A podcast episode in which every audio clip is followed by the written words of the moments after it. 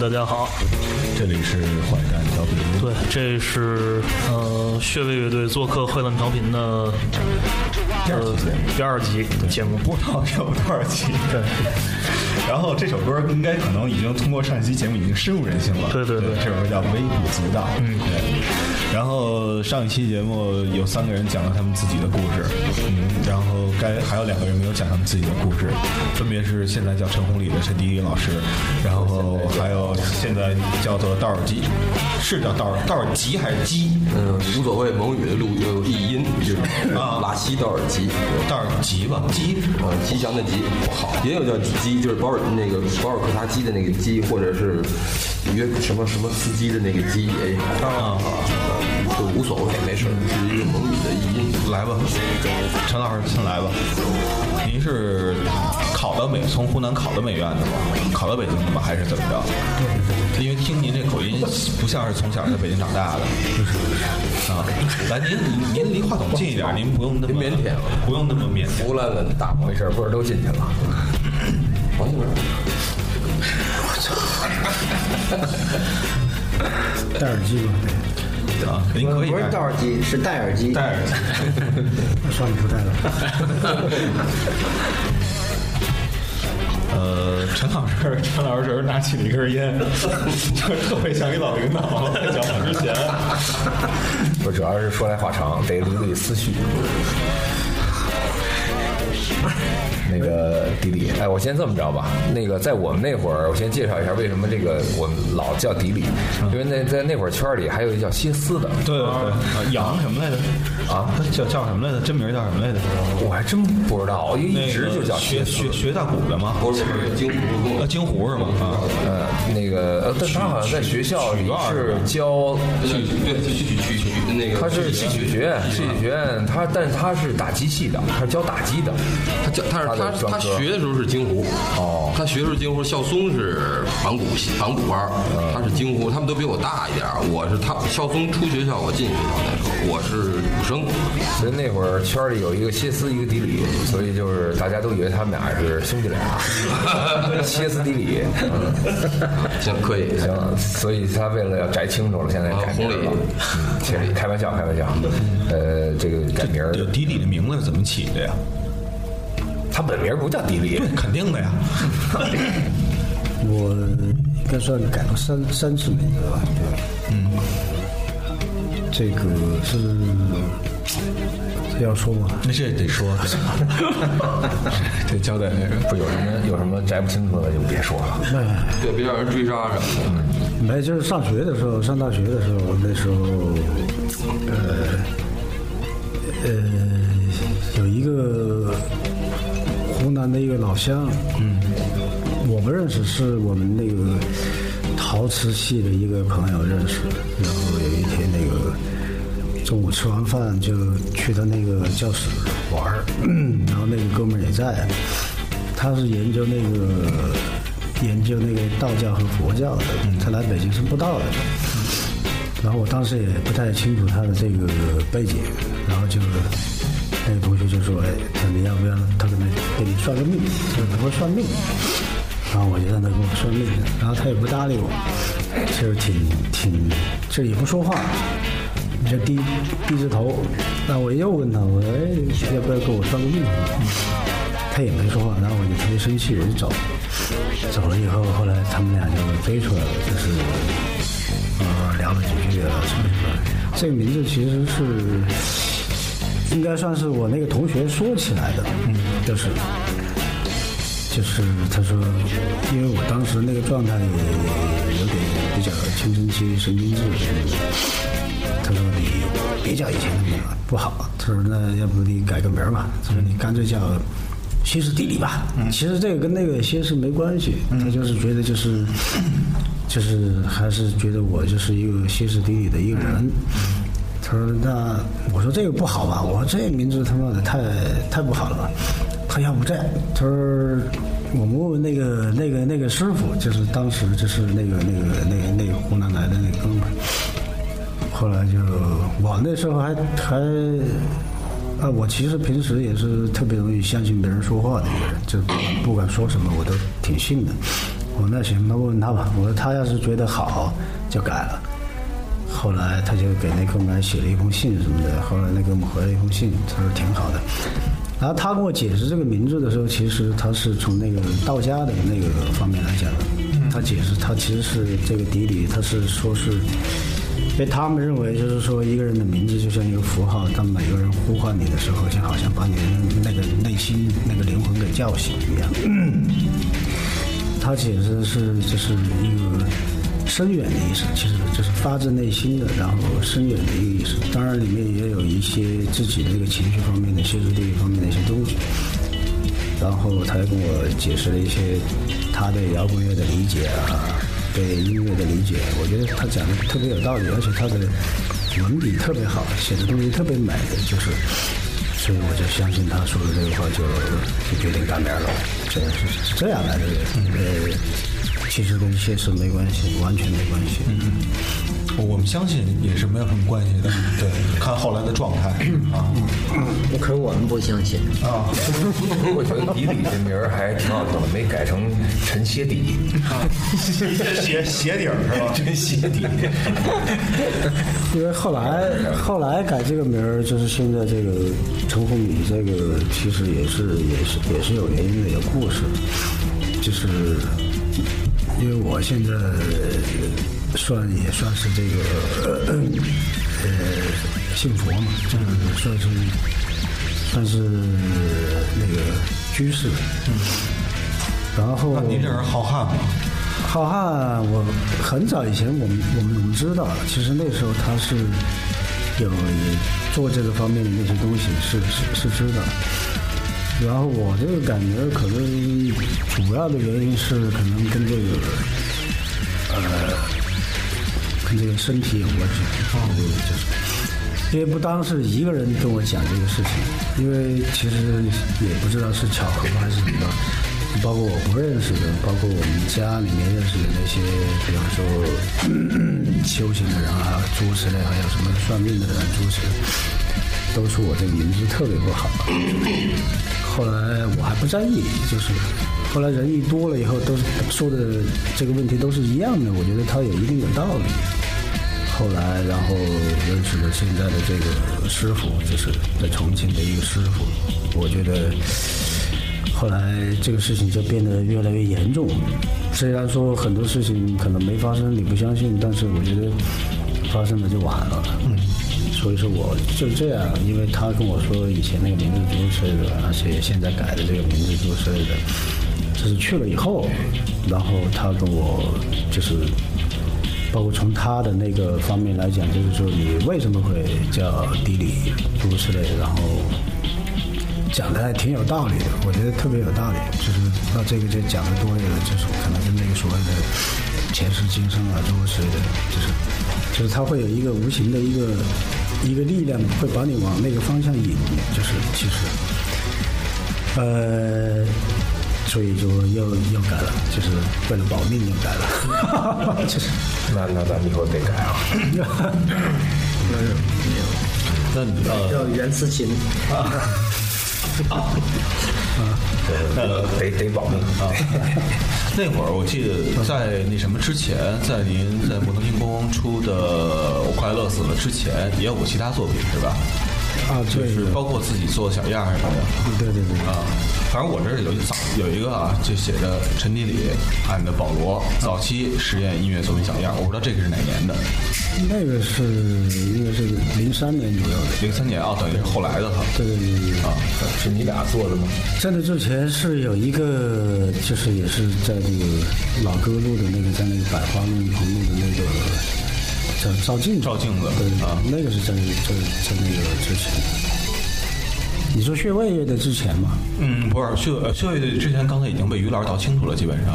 哦还还还有是吧？还有还有，他肯定有，还有。没有，那时候因为上大学的时候，就其实有过一个乐队。那时候我跟那个，包括你们也知道的那个周任啊，嗯，然后方科方科，然后还有一个校外校外的一个一个朋友，就是，然后一起组过一个一个乐队，叫叫什么来着？叫好像叫绿绿嘴唇，对，叫绿嘴唇啊。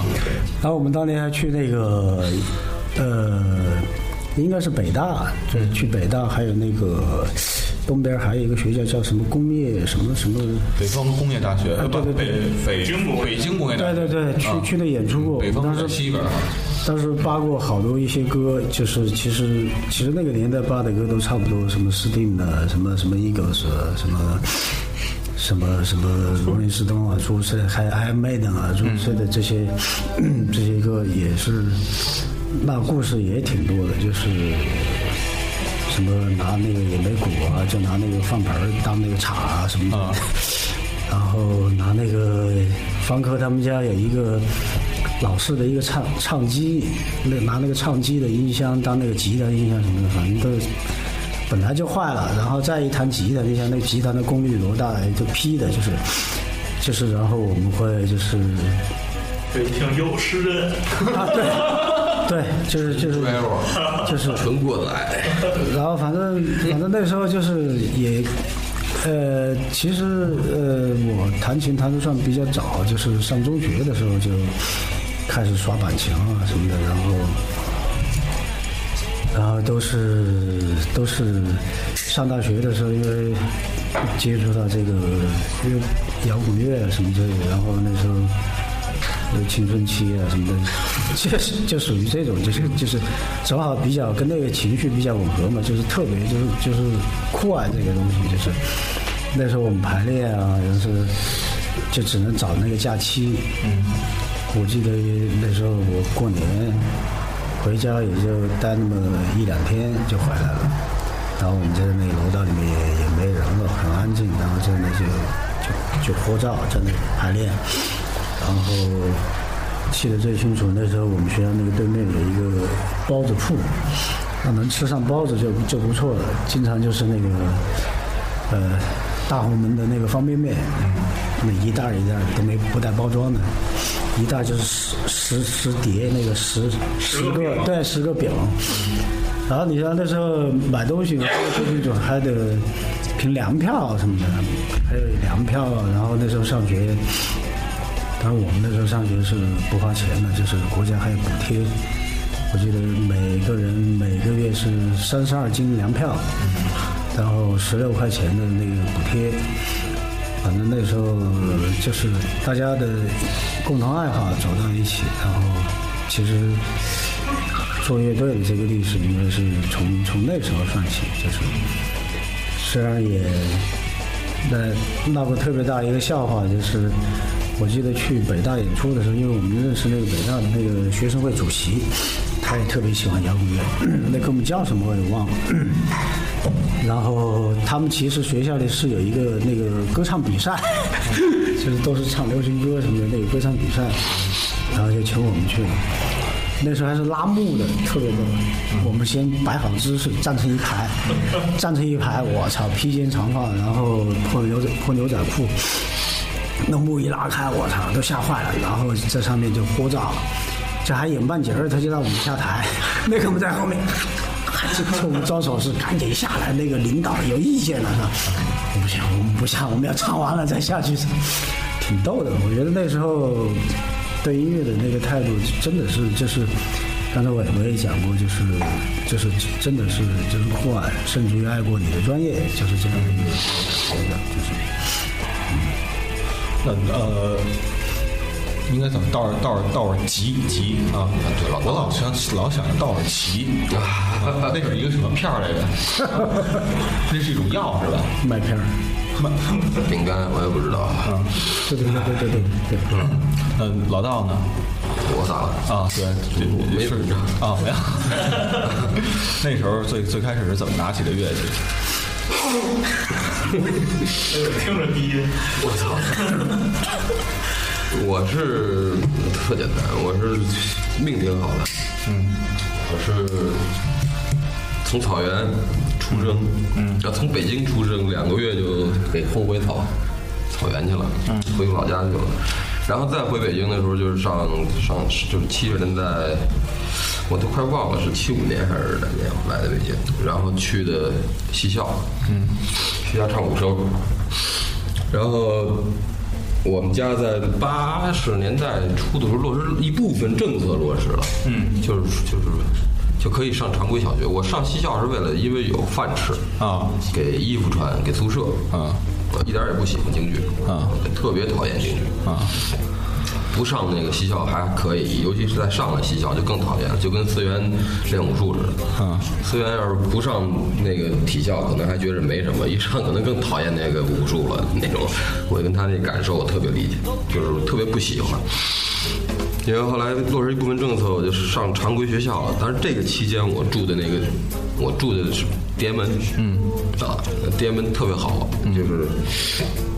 就是就是当时的中国音乐家协会主席张世光先生，嗯，张老先生正好跟我们家住邻居，嗯，他当时文革的时候也是因为手在四中他扫扫扫扫操场，扫就是就是种牛棚了啊，说白了就是，然后就是手被打残废，他是一个非常棒的钢琴家，嗯，他是那个就是那个张志新烈士的亲哥哥，嗯。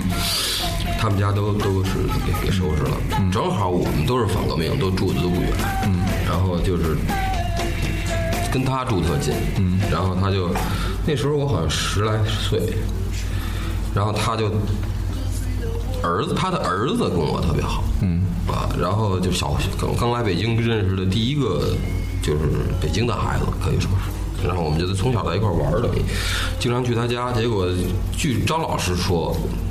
说我挺有天赋，我自己根本不知道，也没觉得有什么天赋。完了就说，哎，你应该经常到我家来。我现在想起来，他可能有个愿望，就是因为当时他儿子不好好学，嗯，他是他一家子都音乐家，他的妹妹妹夫好像都是什么像中国顶级的这种首席提琴啊什么的，都是他们家人。然后呢，他们家在文革给整个整的就一塌糊涂。然后他呢，就是。自己手残废了，特别想能够有人在学音乐，嗯，然后呢，就这样就是义务的，一分钱也不用。现在好了不得了，你教个课，天，那时候就是在他家吃饭啊，嗯，啊，就是然后就跟他学音乐，嗯，那是十一二岁的时候。后来我我为什么说命好呢？就是我们家这个邻居前后左右全是干搞音乐的，然后海政文工团的吴世祥，嗯。我管他叫二叔，嗯，就就就我们家就就一胡同的，嗯，啊，然后就是跟那边的张老师家能够学音乐理论，学这些从钢琴上去摸这些和声啊什么这些东西，跟家呢又能跟那个吴老师他们去学演奏，我第一个就是除了我老家的什么毛头就是马头琴之类的，我来到城市以后的摸的第一件城市乐器是好娃一琴，就是夏威夷琴。就是吴老师那个他的专业，嗯，当时给苏小明伴奏嘛，啊，滑就是滑滑瓣儿，哎，对对对对对。然后我记得特别有意思，有一次我就替吴老师，那年是十二岁，我记得很清楚，替吴老师跑的这广电部咱们录音那个钟一鹏，去录录一段音乐，录什么音乐呢？就是过去啊，中央人民广播电台，嗯。呃，就是他报一段新闻，然后呢，比如说他到点了，滴滴一响，刚才最后一响，北京时间几点整？但是他有的时候这个稿子没到那报点呢，他那稿子就完了，中间呢就播一段音乐，播一段这个中间插一段音乐进来，什么妈咪岛的姑娘啊，什么前海姑娘，告别夏威夷这样的那种流行叫轻音乐嘛。有一次我就有一次机会去录这个去了，然后我记得特别清楚，我录的是这个。好像是妈咪岛的姑娘。然后呢，当时呵，那个收音机里一播，那个牛逼的就操，跟朋友们之间，那我弹的。然后最可笑的就是给了那个一百块钱录音费，那个年代给了一百块钱录音费，三个月的工资啊！啊，一百块钱录音费呢，当然这里边有老师五十块钱啊啊，然后呢有有我五十块钱啊。我爸问我说给钱，其实人家老师就是我们家邻居，跟我爸都是朋友啊。说那个其实早就通说了，给你儿子五十块钱了已经。我爸回家问我，这给你录音给你钱没有？我说给了，给多少钱？二十。啊特黑，跟我爸说二十，完了给了我爸二十块钱。我爸装不知道，因为可能我想家长那时候觉得孩子挺不容易的，录那么一个曲子，录了好，从早晨到那儿去，完了录到中午吃饭才录完，完了这真是又紧张了。是，这您要是不公平，一般的就一个鸡头，有两个鸡头，这实在太不像话太不像话了。然后呢，就等于是默偷偷的，等于是默认了，给了我三十块钱。第二天说以后不能撒谎，完了也没说什么，你知道吗？就是以后不能撒谎。完了我拿这三十块钱请张老师的儿子喝啤酒，喝他妈半个月。你想那时候啤那时候啤酒是四毛钱一升，对吧？咱拿那个打水的伟伟应该知道咱们北京啊，拿那个自己家打开水的那暖壶，那个铁铝壶到那儿去接去，那个四毛钱一升，花生豆才五毛钱一盘儿。你想请哥们喝酒喝半个月啊，不 是还有钱呢都得啊，就是就是那时候是开始摸乐器，摸乐器后来最后就是考大学。长话短说，中间那点儿丢人的事儿咱就不说了。然后就是考大学的时候呢，就特别想考那个音乐学院。但是在此之前呢，我呃我的老师就是这个张世光老师，他一直在给我提给我灌输一些很好的古典音乐的东西。你比如说像像这个 s l i n d e r 就是他的那个荷兰的这个老师呢，他这个大师呢，他是一个非常棒的一个古典音乐家。结果后来有一个小道消息，那年已经恢复高考了。我我是正好，我比红礼大一届。我们那届高中是最是中国最后一次一届高中两年制，我这届再下面就是高中三年制了。然后呢，我们就通到一点消息，就是说那个 Sky Linear 这个老师，他是到厦门大学去互相的友好城市吧，反正交流。他到这儿来教书，这儿往那儿去派什么二胡老师啊，反正荷兰。然后呢，就是就这样一个自学院对对对，然后后来我我我的我的老师对我的影响就是我特别崇拜这个音乐家，然后呢我就特想考厦门大学，我就是说一定得考这个学校，然后呃填六个志愿，高考六个志愿，你你你你说要是但凡有点脑子的人，他可以。把最想考那搁前面了，往后边搁搁，只要能考上就行。那个年代，你想高考考不上大学，可能社会压力太大，家长都说你考不上大学就挑大粪去了，啊，你考不上大学你就得死，恨不得那年代考不上大学自杀太多了。然后呢，我当时呢就是六个志愿填的全是厦门大学，然后呢就没考上。没考上，然后就就是去参加工作了，因为我爸说了，你考不上那个家里就不管你了。其实也是气话，但是当时认为特别自觉啊，一看那个没录取，很主动就不回家了。然后我父亲到处找我，就哥们儿家这家蹭一顿饭，那家蹭找工作。后来最后就第六建筑工程队青年突击队莫辉班，然后现在的彩色电视中心大楼居住我我那个那个第第十三层的外墙全是我抹的啊啊！那时候正好盖那个楼的时候，我高考那年，然后就是建筑建筑队，然后我父亲那好像也听说了，因为很危险，不像现在劳动那么规范。你像抹外沿，现在有各种安全的网网，现在那时候没有，就是一绳吊块板子在那儿抹。然后把我父亲吓着了，说你不能干。然后后来就就从那儿就改工作了，正好那就赶上八八四年严打，全国严打，那时候北京枪支泛滥，火枪土炮。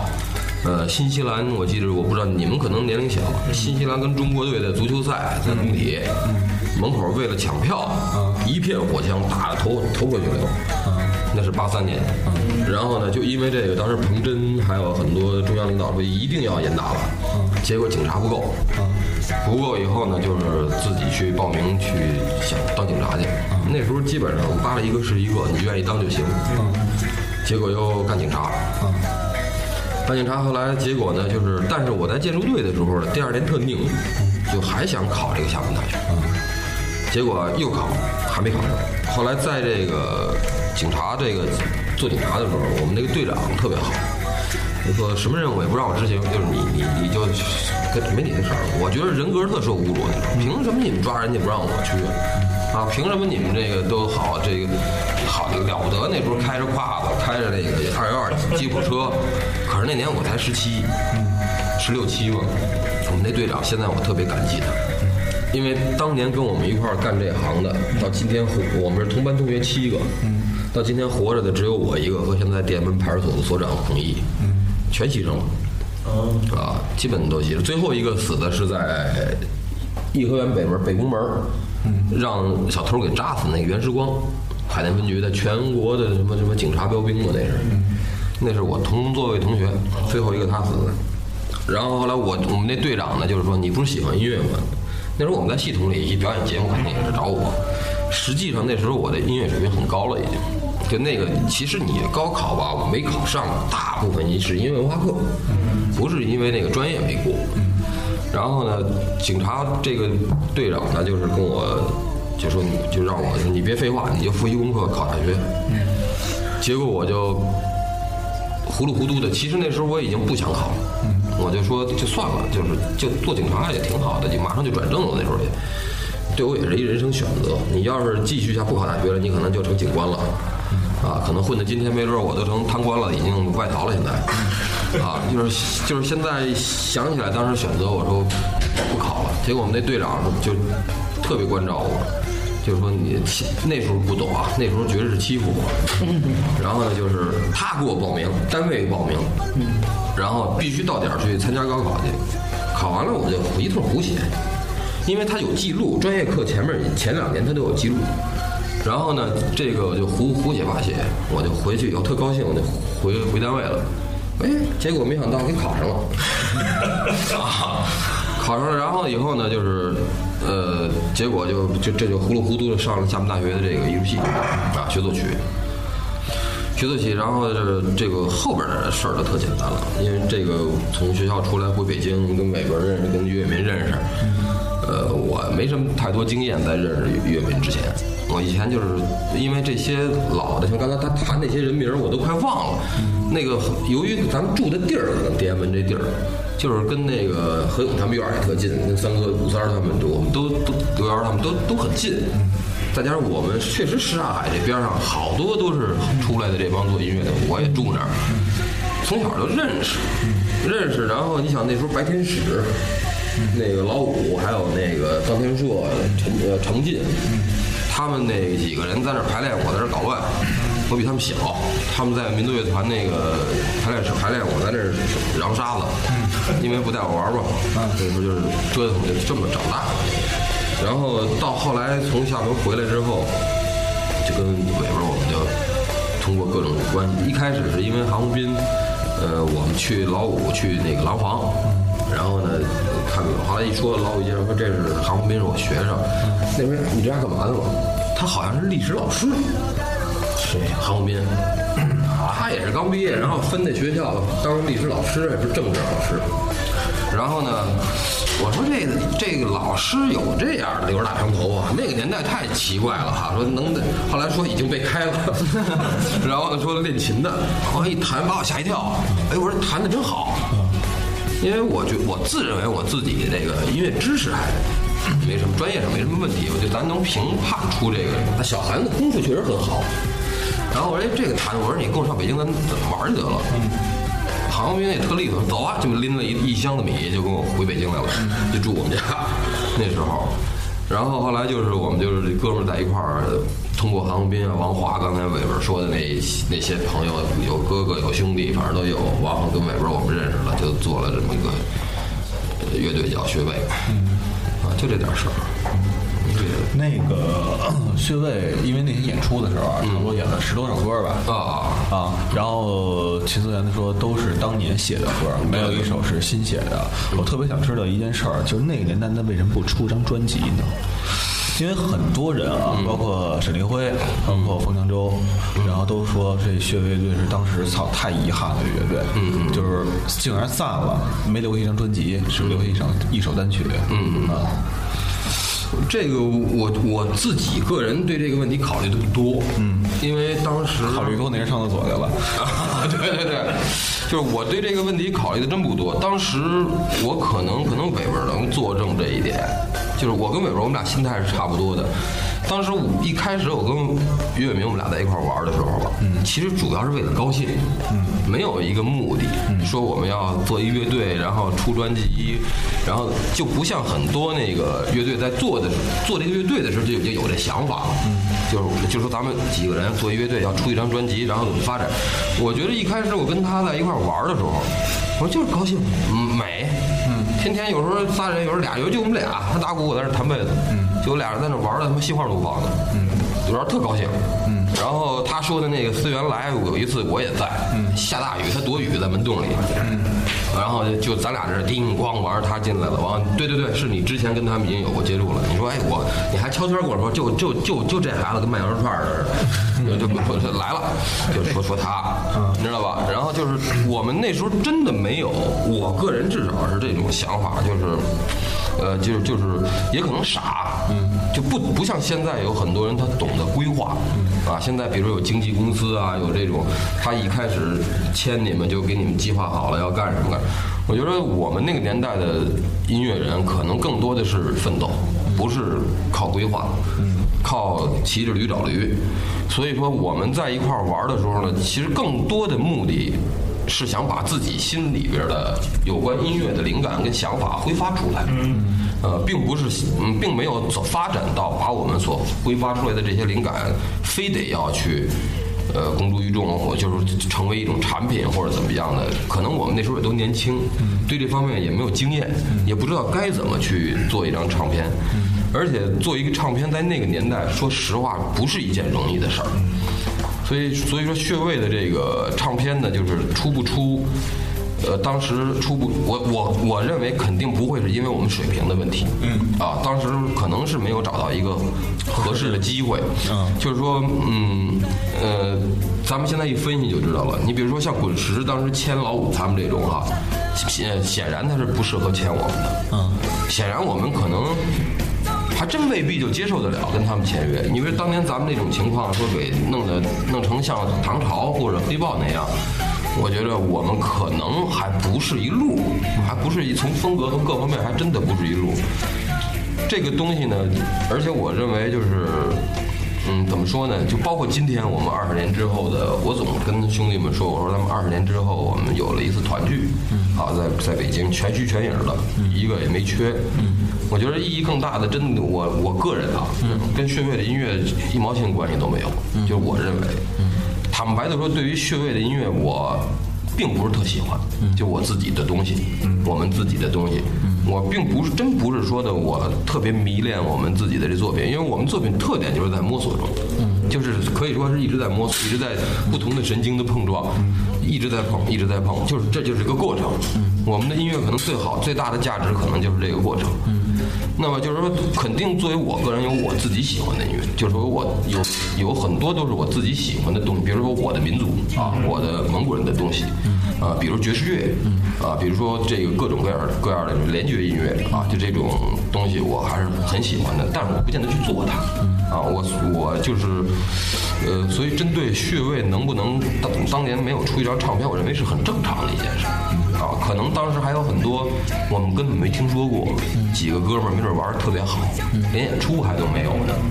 我们我我觉得世界这个社会给予我们五个人当年那样的一个舞台，已经很幸运了，啊，真的已经是很幸运这件事儿。就大家能够有，当时咱们演出挺多的，啊，一整就演出，一整演出，也我觉得已经很好了。就是更过瘾的，可能是从专业上来来分析，我觉得我们的音乐可能真的不是特别适合在一套天朗音响前面，坐在一间特别小资的房子里，或者。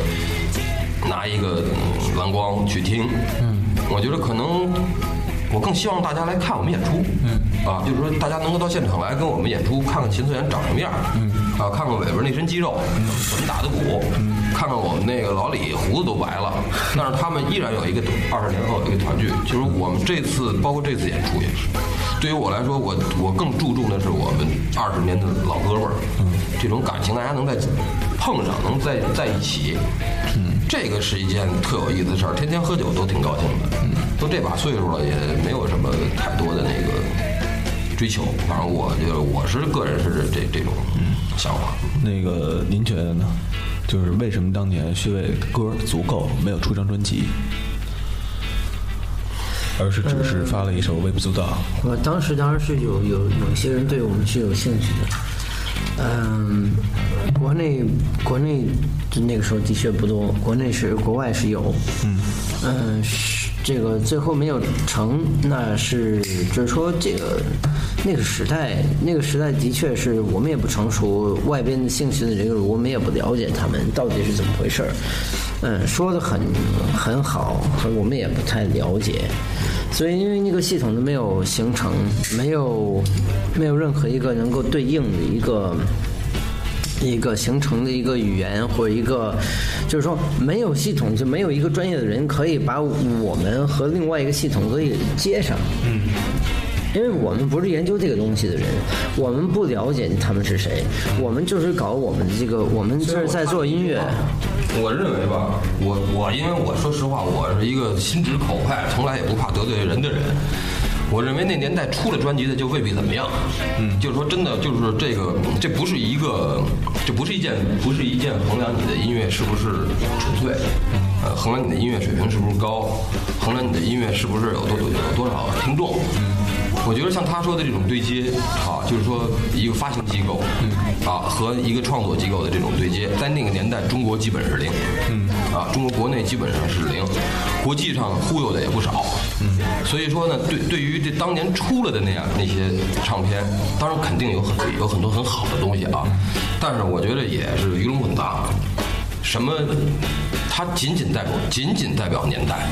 它真的就我，因为这么多我们这么多兄弟里面，我可以我可以说，就是说我是一个学音乐出身的人。嗯。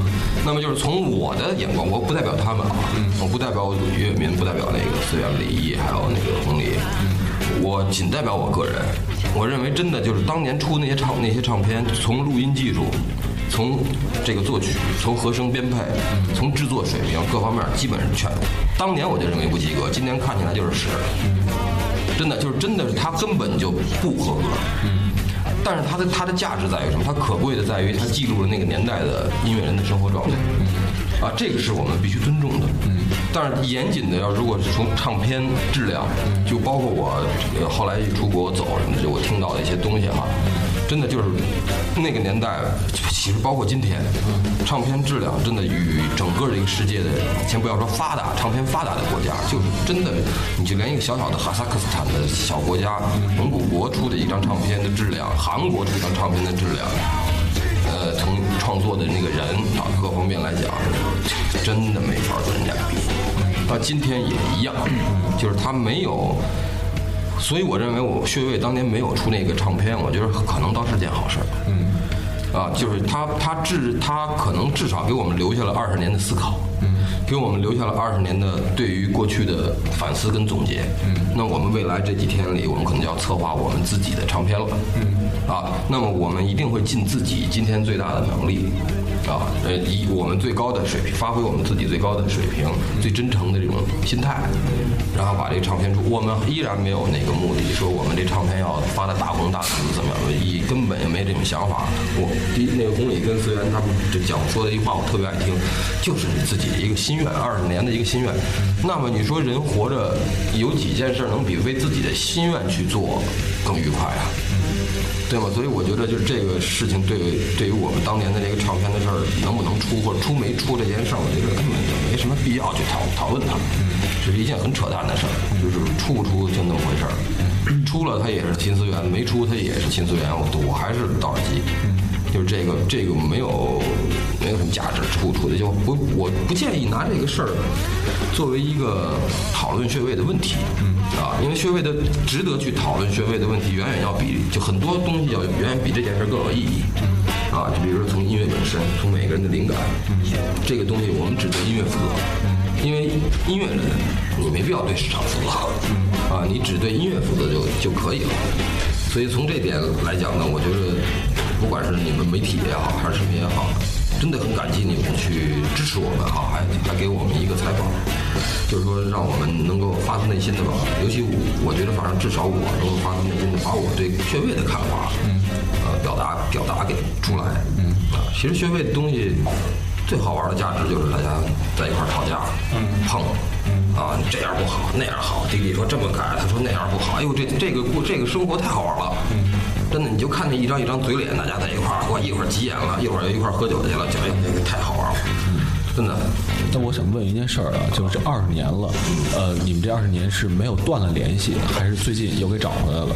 我不知道他们，我是始终没有联系，因为我回牧区了。啊我去拍纪录片拍了十几年。嗯，然后后来又回牧区放羊。嗯，是跟迪里偶尔有过联系。嗯，然后跟思源基本没联系，跟伟文也没联系。嗯，跟那个易老师也没有联系。反正我们就是，呃，迪里也一次跟我联系是因为考驾照，然后我我住那地儿是在驾校边上，然后他就联系。当然学费完了之后，我跟迪乐我们俩玩了几几个月啊，就养球也好。啊也好。后来后来我是实在是就是嗯吸引我的那个西域高原，包括一些一些高原的这种东西，确实太吸引我了。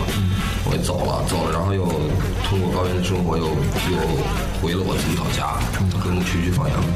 对，然后这个这个话题又回到那个刚刚才我没没说完，就是一个有一个简单的一个东西，就是说，嗯、就是说那个专辑这个事情是像那个老道说的，就是说这个不能说明问题，可是同时呢，就当时，嗯、当时就有就有有一个这么一个念头，一个念头就是说，嗯、大家都在北京。大家都在北京，这是一个一个很奇怪的事情，因为其实李毅也在国外很多年，我在国外很多年，老道在内蒙很多年，或者在新疆，然后你就说，其实我们走散了很多很长时间，然后大家好像都在北京，我们去呃不是去，我们去年就联系上了。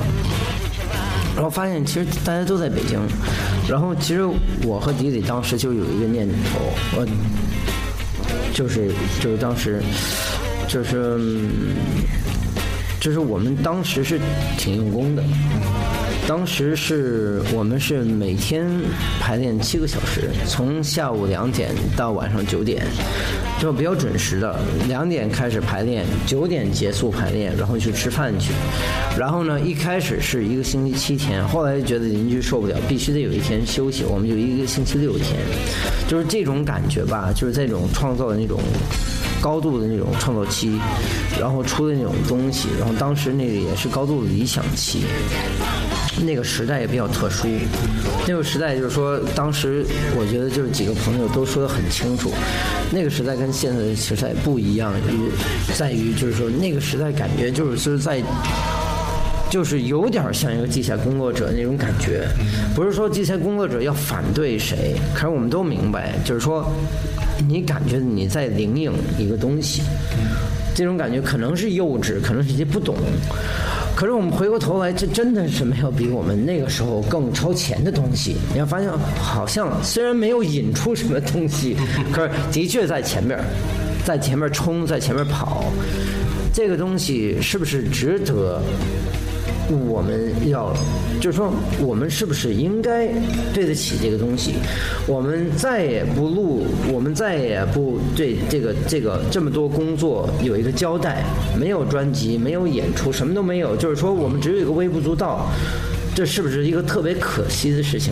当然就，就是我，因为那个时候我和那个红礼是是有联系的，我跟伟文是有联系的，然后跟李毅是有联系的，然后那个老道在那个外面很多很长时间，所以没有联系。嗯，可是那我就记得跟这个我跟红米就就就聊过这个事情，红米就特别的，就是跟我一样，就是就是当时就是他也提倡说，操思源他妈的必须，我们必须得对这个事情有一个交代，这个事情就不能就这样。我我就特别同意当时那个红米那个想法，就的确就是就是说就是说，嗯，你以前这个事情就是，除非我们。真的，我们断，我们断了，这个气儿断了，我们那个所以断，那就没有没有办法。如果没断呢，我们怎么知道没断呢？所以就是后来就后来在一起了，也发现没断。那好吧，那我们觉得就是说以前的这么多努力这个事情，这个事情不是一个，就是说我们当时当年的现场是一切，现场是非常重要。可是，就是说，最后，这我们就就是那那么多努力，还是得有一个交代，就是说不同的交代。一个是有一个专辑，就是像老道要说我们要马上要进入的这种工作状态；另外一个东西是对以前的工作一个交代，就以前那个东西要承认它，要承认它。那当时是有可能，我们当时如果录了，可能被别人忽悠了，也有可能录了，那也有可能很牛逼。就现在也晚了，就分析的事情，我们这个是像老道说的是没有意义的事情。可是现在过了二十年，然后就是是不是我们能够对应那个时候，对应那个时候，我们我们都不是傻子，我们不是说就是说我们就是为了怀旧而生活和和工作的人。那我们现在怎么面对二十年前的作品？